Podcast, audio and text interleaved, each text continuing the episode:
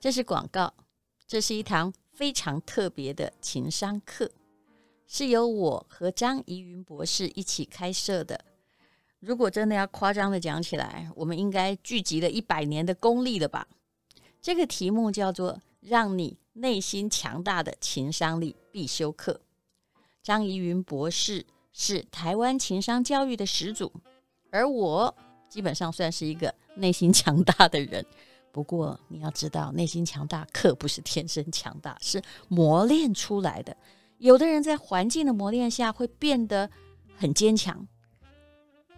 很坚强的同时，也可以很柔软。可是有些人在环境的折磨之下，就会变得越来越脆弱。到底秘诀在哪里呢？让我们来告诉你。我们都说要做自己，可是做自己其实是很费力的。怎么样跟周遭的环境协调，又能做自己，那就需要情商了。张怡云博士，他在全世界都很知名，一直都在国外发展完整的。情商教育已经有千万人上过他的课。其实每一次上课至少要花，嗯，大概是美金三千元以上。可是他决定回来加会我们的朋友们，我自己也觉得受益良多。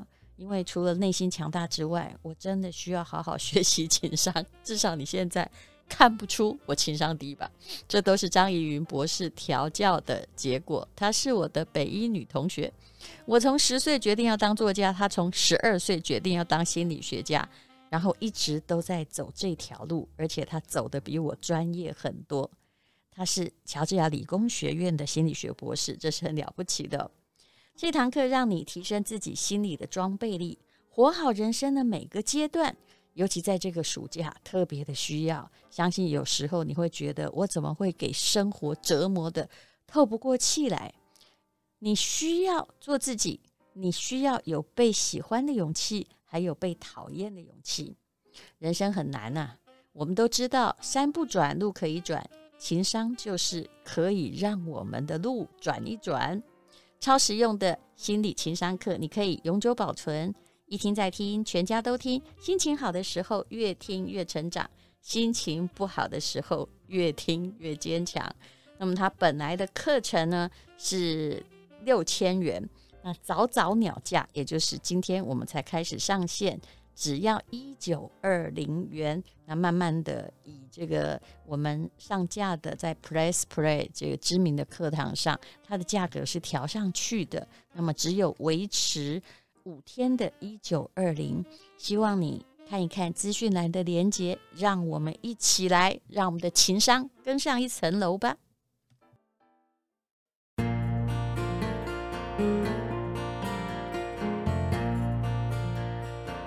今天是美好的一天，我看见阳光灿烂。今天是快乐的一天，早上起床。充满希望。欢迎收听人生实用商学院。我今天要讲的是台湾人才荒。今年求职的人会面临到职位非常的多，薪水也上调，是这样吗？我今天用的这一本是远见七月号的，它的最重要的一篇采访，叫做《台湾人才大飙抢》。疫情之后，工作到底呈现什么样的状况呢？专家说，首先有大离职潮，宅经济的发展，开启了台湾科技业的旺盛，拉动了全产业人才的流动，从外商到本土企业，从科技业一路延伸到制造业、传产还有服务业，这一波抢人才。打得正火热，当然啦、所谓的抢人，你也基本上最好是个人才哦。有的公司既出高薪也请不到人，让企业主非常非常的焦虑。以二零二二年三月来说，用一零四来看，它的职缺突破百万，这是历年来最高的。抢不到人才，人才到底去了哪里？是不是跟少子化有关系？而且现在通膨加剧，慢慢升息，如果钱被银行收回去，企业不再那么繁荣的话，是不是抢人才这个战争是昙花一现呢？但无论如何，今年的毕业生恐怕啊，应该说很庆幸会比较好找到工作。故事是从竹科的一个美式餐厅说起的，它在竹北市的新兴商圈。那这个地方呢，有很多电子新贵来回穿梭。今年竹北的房子涨了很多，大家也知道。可是呢，这个地方这间餐厅就只有在晚餐的时段营业，也没有午餐，也没有下午茶。那为什么呢？哦。其实并不是说午餐没有人来吃，竹科的人应该吃得起，也有的也并没有那么严格的上班时间。可是这个餐厅的营运长就说，因为找不到人来上班呢、啊，所以营业时间没有办法正常。事实上，我觉得餐厅要不要开中午是一个评估。因为如果你开中午跟开晚上的话，肯定超过八小时，那就是两班制。你要算划得来，或者是划不来。有人说，疫情之后行业是 K 型反转，也就是服务业，比如说餐饮业或旅游业，目前呢还是没有办法振兴，而科技业很发达，就一个发达一个下降，形成了那个 K 的右边你们一支向上的那个箭。一支向下掉进悬崖的箭，可是事实上看起来连服务业都找不到人。这个集团在台湾有二十一家餐厅，并不是伸手，但是在积极扩店的同时，他们说他们是真的找不到人。那么，呃，《远见》杂志也有请学生自己评分呢，就说你呃到底。有没有很多工作可以做？对于可不可以就业，灰不灰心？诶，这届的毕业生导师自我的评量都很高的，而且如果你是学理工，那更厉害了。这几年来啊，科技业像吸尘器一样，真的吸走所有的人。那年轻人去生产线，就算去科技公司当作业员，薪资也还挺多的。但是如果去餐饮业，那么你看的不知道自己会升到哪里去，然后面对的人事可能也比较复杂，工作比较繁琐，所以反而服务业呢，尤其现在也不是很稳定哦的成长，所以服务业你觉得好像是因为不太热啊，那人员应该失职失业的很多，但其实不是的，是找不到人来做服务业了。《人见》杂志说，疫情带动着两个大趋势，一个是宅经济的热烧啊，然后呃新工作常态，也就是宅经济的热烧，让我们的科技业，因为你在家里需要各式各样的 IT 系统嘛，好，那科技业就快速扩张啊，尤其是台湾有名的半导体业，每个东西只要会动的都用得到半导体，所以它非扩张不可。那新工作常态，也就是远距办公成为日常。老板发现，经过疫情，你又没有来办公室？我反而省冷气，好像工作效率也没有少太多。所以呢，啊，在二零二二年，其实人才非常非常的抢手。当然是因为全球电子产品的需求剧增了，所以呢，啊。科技业就抢走了非常多的人，而一零四在二零二二年三月首次突破百万征才，需要一百万个人才，每个人都在找人就是了。征才转职浪潮很汹涌，很多地方忙着抢人，到底是哪些地方最来抢人呢？第一个叫做科技制造业的扩产。前不久，我看到《商业周刊》在写日本的熊本，离机场差不多十五分钟的一个地方，因为台积电去了。哇，现在最热闹的就是那个附近啊，盖厂的附近的房地产，还有在那里很多人需要学中文才会有好工作。那么科技业的。产能哦，听说都是满载的啦，已经超过了三十个月，而且他们是轮班的，三百六十五天，二十四小时的生产。那高雄、台南、台中，它房地产也都受惠在这里。尤其哦，连美国跟日本也都在同步的建厂，每年哦都招募了大概上万人哦进去这个台积电里面。所以这就是需要很多人，而且薪水也挺高的，还不止台积电哦。联电这波也招了两千人，联发科也是两千人，台达电一千五百人，美光两千人，会招这么多人，就表示这个行业非常发达。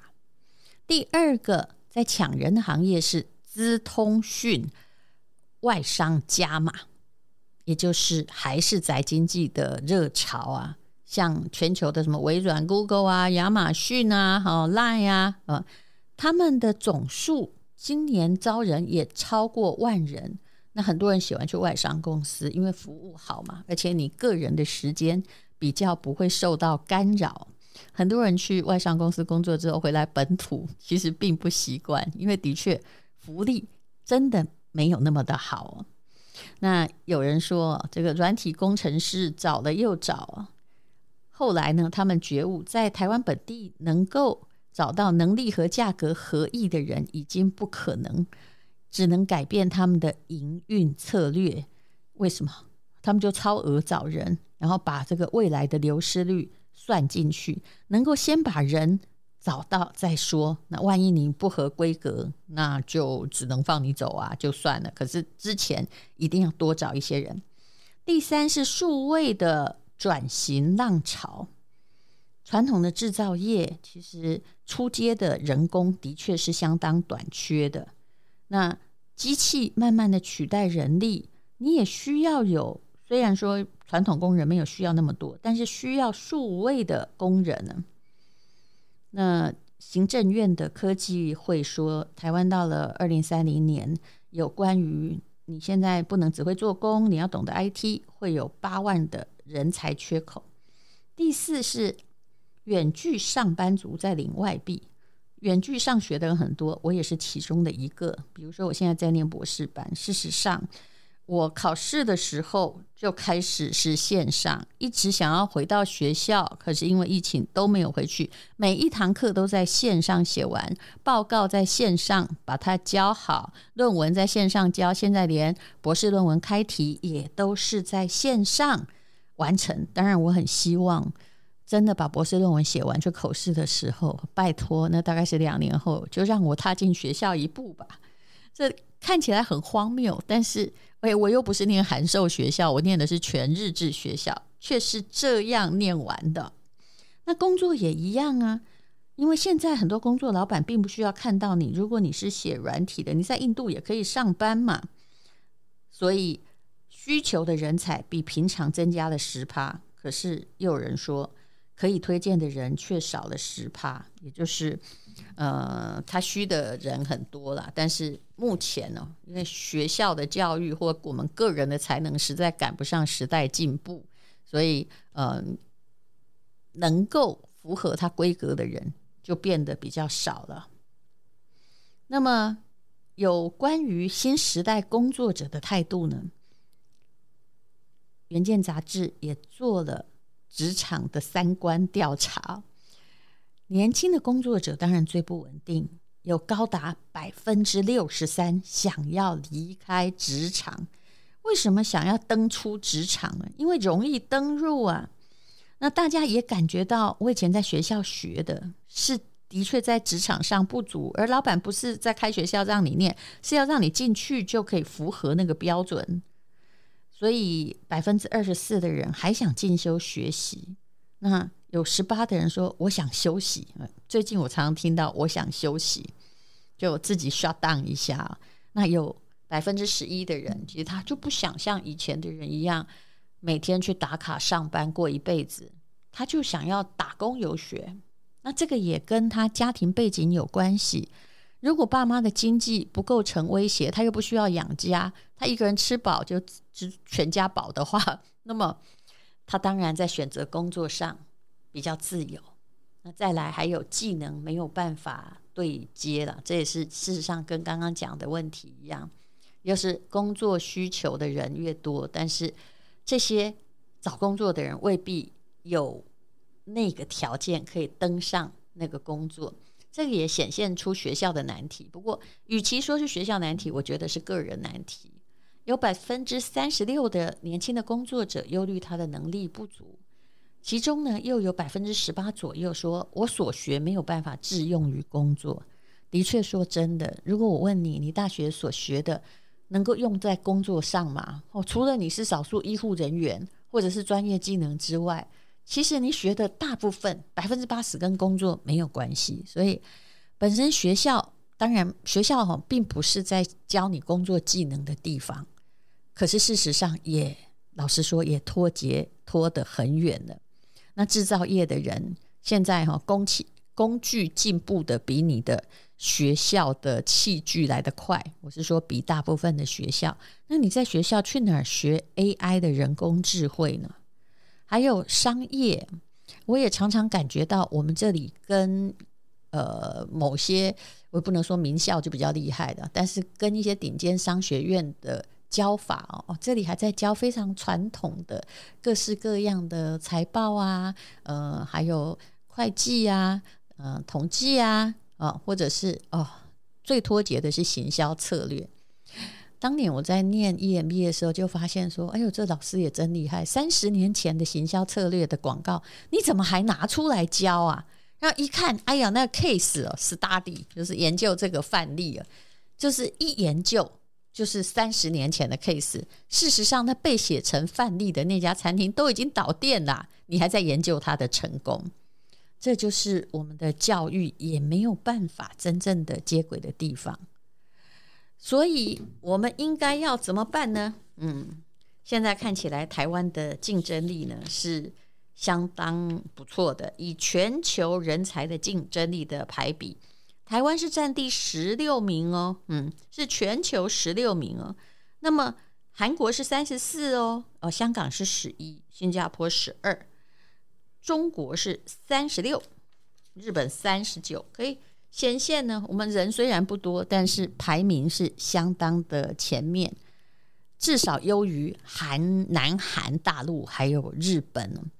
那么，台湾的人才基本上也是大家挺喜欢的。不过呢，啊、哦，这中间就是有一个问题，嗯、那你到底有没有符合？啊、呃，虽然大家都在找人，但是你可不可以找到？你喜欢的工作，薪水又不错的工作，将来又有发展的工作，其实人才荒是指一个大几率的。你自己能不能找到工作，也不是一件容易的事情。很多人担心台湾人长期以来哦，能力和酬劳不匹配，但是这波因为是事求人，有些人说。年轻人的薪资目前可能应该可以涨上去了，这当然是个好现象。但是你也要注意到，通货膨胀也涨上去了，恐怕会比你的薪资涨幅高。台湾人的薪资真的有多可怜？呃，职场新鲜人起薪长期是在新台币二点九万到三点一万徘徊，到了二零二二年的五月。才开出了历史新高，三点五八万元，听起来好像是也涨了大概有十五趴左右，对不对？可是你要想想看啊，那个二点九万就是二十年前就是二点九万，从两千年大概就是这个数字。那你比较一下，这之之间的通膨到底涨了多少？肯定比今年薪水的涨幅高，但是至少。我们可以看见有涨。那么根据国发会的产业人口预测呢，十大产业的人口占比其实变化不大。哪里需要最多人呢？也就是制造业嘛，它人口是二十八，然后批发零售是十四点九，再来第三名是住宿还有餐饮啊，它是七点四，然后是营建工程业是七趴，其他的服务业六趴。那今年呢，比较重要的是，大部分的是科技业，你可以比较得到高薪，而且它的确是需要很多人。以前你可能会觉得都是硕士、博士、台青交才上得了台积电，今年他们反而没有那么样的注重学历，而希望呢，嗯，这个人可能更符合组织的要求，而不是只看学历而已。那今年至少新鲜人比较开心，起薪的平均呢、你就可以看到你的在站在哪一个数目，就是到达历历史的高点三点五八万啊。但是说真的，钱你还是不够用，因为通膨实在非常非常的厉害呀、嗯，通膨的厉害到什么样的地步呢？到你绝对要战胜通膨是一个很困难的地步。那怎么样能够让年轻人就是在通膨中不会？哎，怎么薪水变高还是个月光族？其实我真的只有一个建议，那个建议就是拜托你先存钱好不好？很多人就是因为我不会理财，把理财的权柄交给别人。我看过哈，我自己的这个下一代就是表哥的小孩之类的哦，他们一开始因为同学在保险业，他就被迫就是。签了一张长期的保单，用投资型保单，每个月他其实薪水才三万五了，那就加入同学的这种保险计划，每个月存一万。照理说，先存再把它花掉是对的，可是呢，他投投资型保单，你知道这个剪羊毛的时候要请多少羊毛工人吗？嗯。就是他帮你投资，你不要以为他免费帮你投资，这中间被扣掉的手续费实在很高，而且通常没有自我选择权。那大部分的钱呢，也会变成保费。可是二十几岁的年轻人的确，他生命出错的几率实在是很低啊，很多的保费在这一万块里面就是花掉了。结果他这个保单一签签多少年？二十年呢、也就是每这二十年内。他一直每个月缴出了一万，占他生活很大的部分。那还要付房租，自己搞得很穷，但缴出去的未必有未来。其实以七月底，呃七月中哈，在我在录音的时候，我看那个 ETF 零零五六的确都有六点八趴了，这是我看过有史以来非常高的投报利率。你真的不需要去投投资型保单。你如果热爱个股的话，哦，我不敢说你买台积电，因为台积电有时候从六百跌到四百，感觉上幅度很大，对不对？而且年轻人大概也没有办法凑钱买一只台积电。那如果你买基金，虽然它的投报率，其实投报率也是看你到底买哪一个范围，它的扣税或者是它呃管理费，至少。比投资型保单少很多，而且同样的一万块，如果你投基金，也是一万块在基金里面，而不是有些钱被分担到保费那里，你并不知道他后来去了哪里。何况你这么年轻，你基本上是挺安全的。那总而言之呢，年轻人只有一个方法打败通膨，就是先扣再花，而且。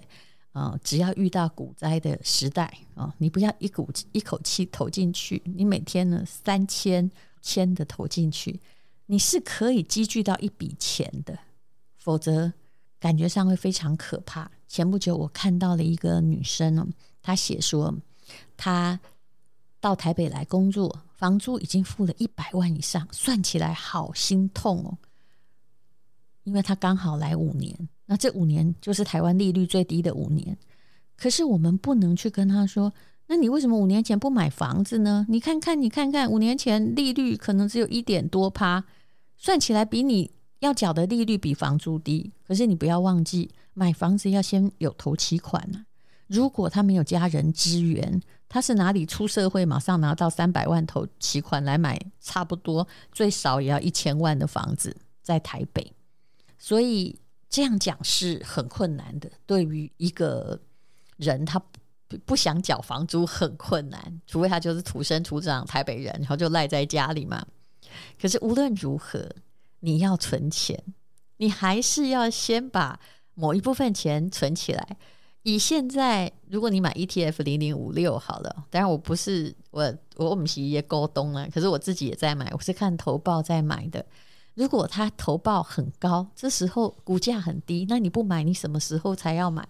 那你买也你也不要孤注一掷。比如说我平常假设一个月买三张，我现在可能是买十张，我就在低档的时候加大我投资的钱。这个六点八趴很难得。怎么讲呢？你想想看哦，如果一间房子是一千万，六点八趴的投报，就表示一年的租金是六十八万。如果那个房子是一亿，台北是一亿的房子很多了，也就是这一亿的房子可以租到六百八十万，哇，简直是一个存股已经在养你一辈子的时代，就是要抵挡进入。那如果你没有富爸爸、富妈妈来帮你，你的确只好这样慢慢存。这样才可能存到一百万，那有一百万，至少有付头期款的希望，否则你一辈子所有的钱还是缴掉房租。买自己的房子也许压力很大，但重点在于：一，你不要付房租；二，我常常讲的进可攻，退可守。好，这个就是给年轻人的建议。你今年很好找工作，你的薪水也已经变高了。那重要的是，你要找一个你喜欢的，只有喜欢的工作，你才能够成长。你当然也可以为了钱去做一个不喜欢的工作，那你就当你的训练。每个人有自己的选择。今年的这样的时代，事实上毕业生比往年更幸福，因为你的调薪，你的薪水不错，企业比较需要人，就好好运用这个黄金的时光吧。然后好好的在职场增进你自己。可是不管在什么时代，有些人他永远在职场是抢手的人，有些人永远在职场就是没有人喜欢他。那答案是什么呢？其实这个跟情商也有关系。其实一个情商好，然后做事又有效率的人，只要达到这两个标准条件，就算你在那个行业。本来你什么都不会，我也看过什么都不会，然后后来去电子业做的下下教。其实他是学中文的，那问题差在哪里？就是你有没有成长性格。所以如果你有了以上这几点，相信我，一定是个有出息的年轻人。而且就算你没有家里给你的支持，你将来也一定是一个会慢慢越来越富有的人。谢谢你收听人生实用商学院。今天是勇敢的一天，没有什么能够让。